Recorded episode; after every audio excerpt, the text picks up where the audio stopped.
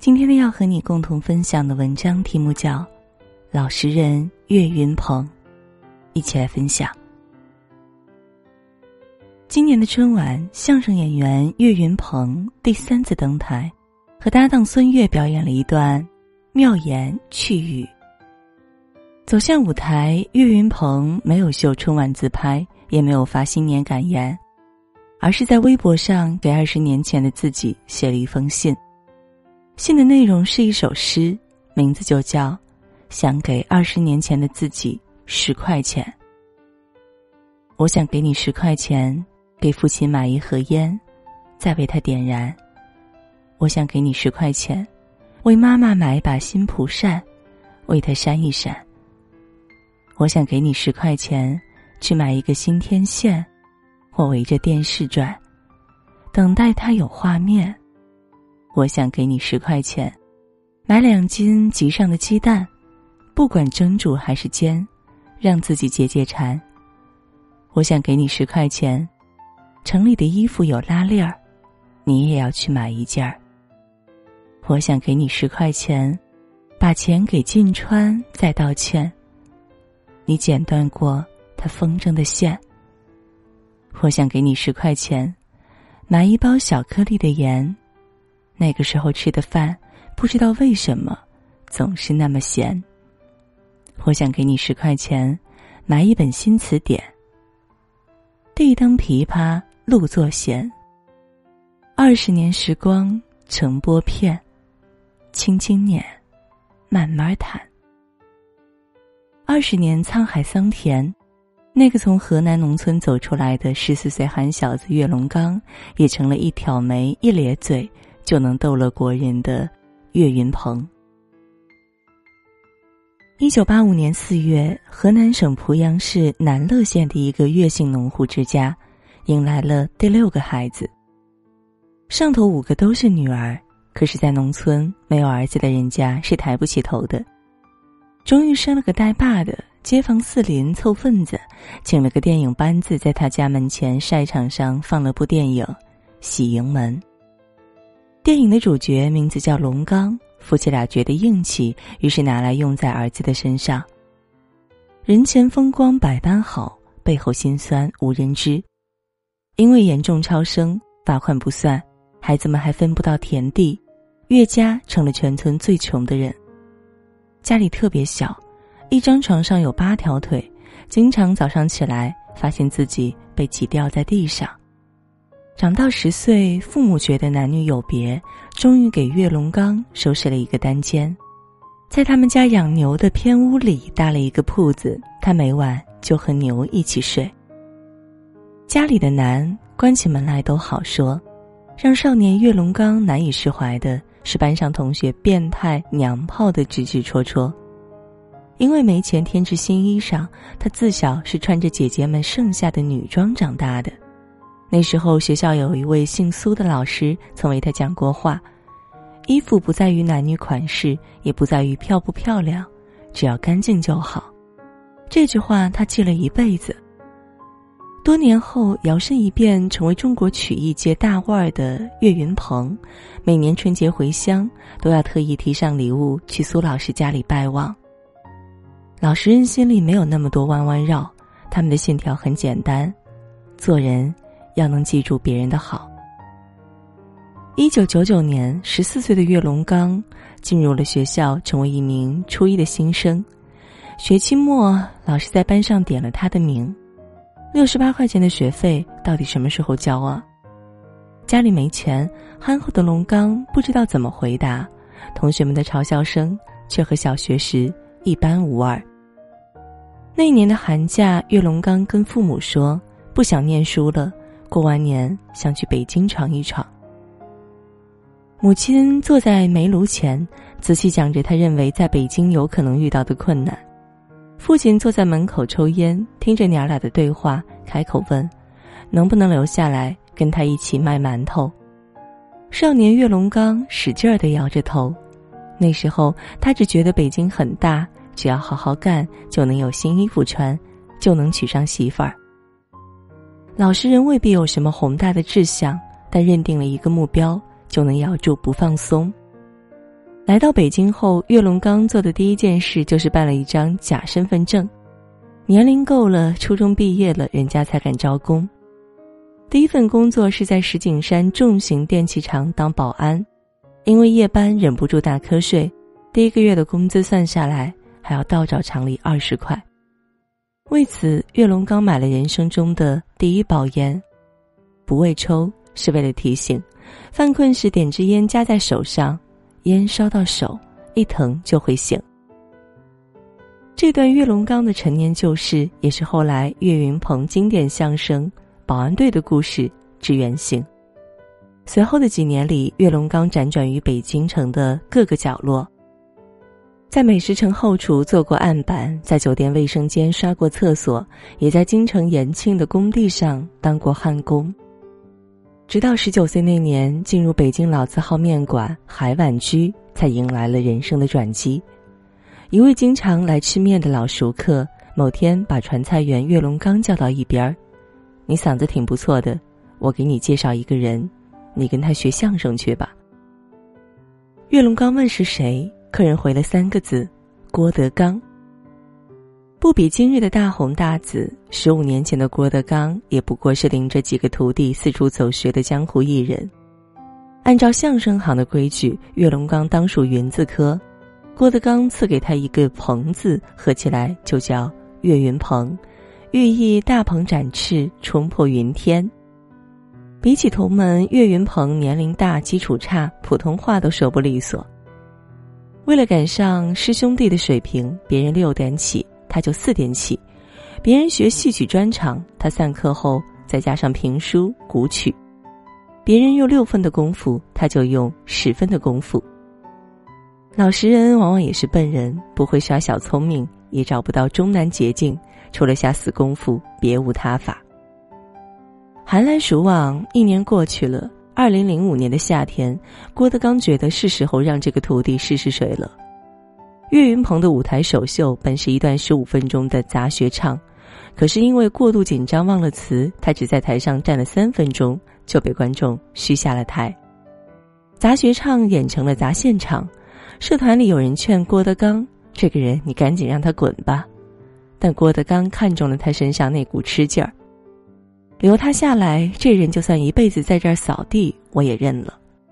成名之后，岳云鹏曾在一次媒体采访中坦言：“我能走到现在，都是我师傅帮我铺的路。”天有不测风云，就在口碑和影响力蒸蒸日上之时，德云社却遭遇了萧墙之祸。二零零八年，郭德纲落难，德云社两名骨干成员徐德亮、王文林宣布退出。二零一零年，退社风波再度升级，郭德纲力捧的四大台柱何云伟、李菁、曹云金、刘云天相继出走，德云社成了他和于谦儿的光杆司令部。数年后，郭德纲为此事编了一段单口相声《交子胡同》，相声收尾处，他拖着长音念了一首打油诗：“教你儿孙掌上针，白衣未必出寒门。”劝君爱子须谨慎，可怜天下父母心。当年的恩怨，人心之中自有公论。我们只知道德云社风雨飘摇之时，站出来临危受命的那个人，正是岳云鹏。回忆那段往事，岳云鹏说：“他们在德云社这几年都是最幸福的时光，甭管走到哪，我觉得他们初一十五没地方磕头，不好，真是。”曲艺行有位前辈曾经说过：“说学逗唱四门功课，岳云鹏都不算最好的，他就是占了一个中字。”可这世上从不缺心眼快、脑子灵的聪明人，缺的正是这类忠厚本分的老实人。请君试看今日的四大台柱和岳云鹏，就不难发现：聪明人见风使舵，或许一时跑得更快；老实人精耕细作，懂得知恩图报。最终却总能走得更远。留在德云社的岳云鹏，一点点的积攒着自己的舞台经验，《武训传》《白蛇传》歪唱太平歌词，他把经典曲目和相声段子一本一本的啃了下来。二零一零年，郭德纲带着他生平第一次走进了人民大会堂，全国观众渐渐都知道了这个渐萌渐萌的憨小伙儿。二零一五年，他搭档孙越在春晚上讲了一段《我忍不了》相声，说到一半，他扯开标志性的破锣嗓，唱起了《五环之歌》。歌声很快越过五环，飘向了全国，他成为中国最火的喜剧人。那一年，他说过一句话：“郭德纲不是他的师傅，而是再生父母。”世事一场大梦，人生几度秋凉。就在岳云鹏走红之际，故乡河南却传来了父亲去世的消息。当时的他正随德云社一同在德国参加专场演出，台下欢声笑语，数千人大合唱《五环之歌》，台上领唱的岳云鹏却止不住让眼泪打湿了长衫。曲艺行讲究戏比天大，可对于一个老实人来说，天大地大，都比不过父母最大。二零一七年，岳云鹏把父亲的故事写成文字，发到了网上。那一年春天，我疯狂的跑到麦田，大声的说：“明天我十三。”刚才许了个愿，我想吃电视里的方便面。抬头看，不知你为何泪流满面。那一年正月初八，我离开了家，您说可以流泪，但要自己擦。你走吧。经常写信给你妈妈，又及时打电话到村长家。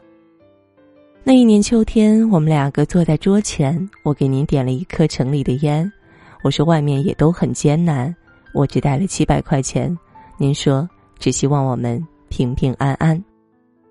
那一年除夕，我赶到了家里，送您一个手机，我说以后想我了可以长按一。午夜的钟声响起，我想让时间倒回去。那一年夏天，你走了，走的那么悄无声息。抬头望天，自己无能为力。我发现最伤心的事，莫过于树欲静而风不止。对不起，还想打扰你。我想让您看看我的成绩，想让您看看我的子女。我也会告诉他们，让不好的随风而去，让他们把美好延续。故事感动了很多人，其中就包括歌手许飞，还有诗人董玉芳，三人合作，这段故事化成了一首歌。如果有个直达天堂的电梯，那年春天，我疯狂地跑到麦田，我说爸爸，明天我就要满十三，我想吃一碗。电视里的方便面，你只需要假装擦汗，擦了擦眼。那年正月，我卷着被子离开家。你说出门该省的省，该花的花。村长家去年。装了个电话，有急事就打，没急事就写信吧。如果有个直达天堂的电梯，我多想不顾一切去看你，让你看看我的成绩，算不算有了一点出息？如果有个直达天堂的电梯，我一定不顾一切去看你，让你看看我的儿女长得像我，又像这些年演出之余，岳云鹏经常在微博上分享关于老家、关于母亲、关于姐姐的回忆。鲜为人知的却是成名之后经常宽裕的他，给每一个姐姐都在老家的城里买了套房。小时候，姐姐们都很照顾自己，现在到了自己照顾姐姐的时候了。老实人不忘本，他们永远不会因为走得太远而忘了当初是从哪里出发。二零一九年元旦，岳云鹏带队在重庆演出，散场之时，他对着台下说：“我唱着歌送你们走吧。”旋律响起，是观众们耳熟能详的一回生，二回首。A 曲终了，却无人起身离开。他站在台上，一遍一遍的：“哎呀，你们走吧。”依然无人离座，直到助理上台跟他说：“你不走，没人走。”他这才反应过来，深深一鞠躬，挥着手下了台。岳云鹏的经纪人王雨钦在我眼中的德云社一书中写过这样一段话：岳云鹏说他从来没有规划，也都不会去幻想，所以不知道自己的未来会怎样，也不知道自己会走向何方。为人不忘本，做事不侥幸，处事不负恩。不论走向何方，老实人岳云鹏运气不会太差，因为付出有收获，本分则心安。感恩有福泽，这是世界上颠扑不破的法则。好了，今天的文章就给您分享到这儿了，也祝你每晚好梦，晚安。那年秋天，我和你坐在饭桌前，给你点了一支在城里买的烟。我说，其实外面。比家里艰难，你抽了半天，说只要平平安安。那年除夕，我匆匆赶到了家里，送你一个声音很大的手机。我说以后想我了。你就长安逸，只是属于你的铃声，就再也没响起。如果有个直达天堂的电梯，我多想不顾一切去看你，让你看看我的成绩，算不算有了一点出息？如果有个直达天堂的电梯，我一定不顾一切去看你，让你看看我的儿女，长得像我又像你。可惜没有直达天堂的电梯，只有那片回不去的土地。还有我最后一个问题，能不能来世？再继续。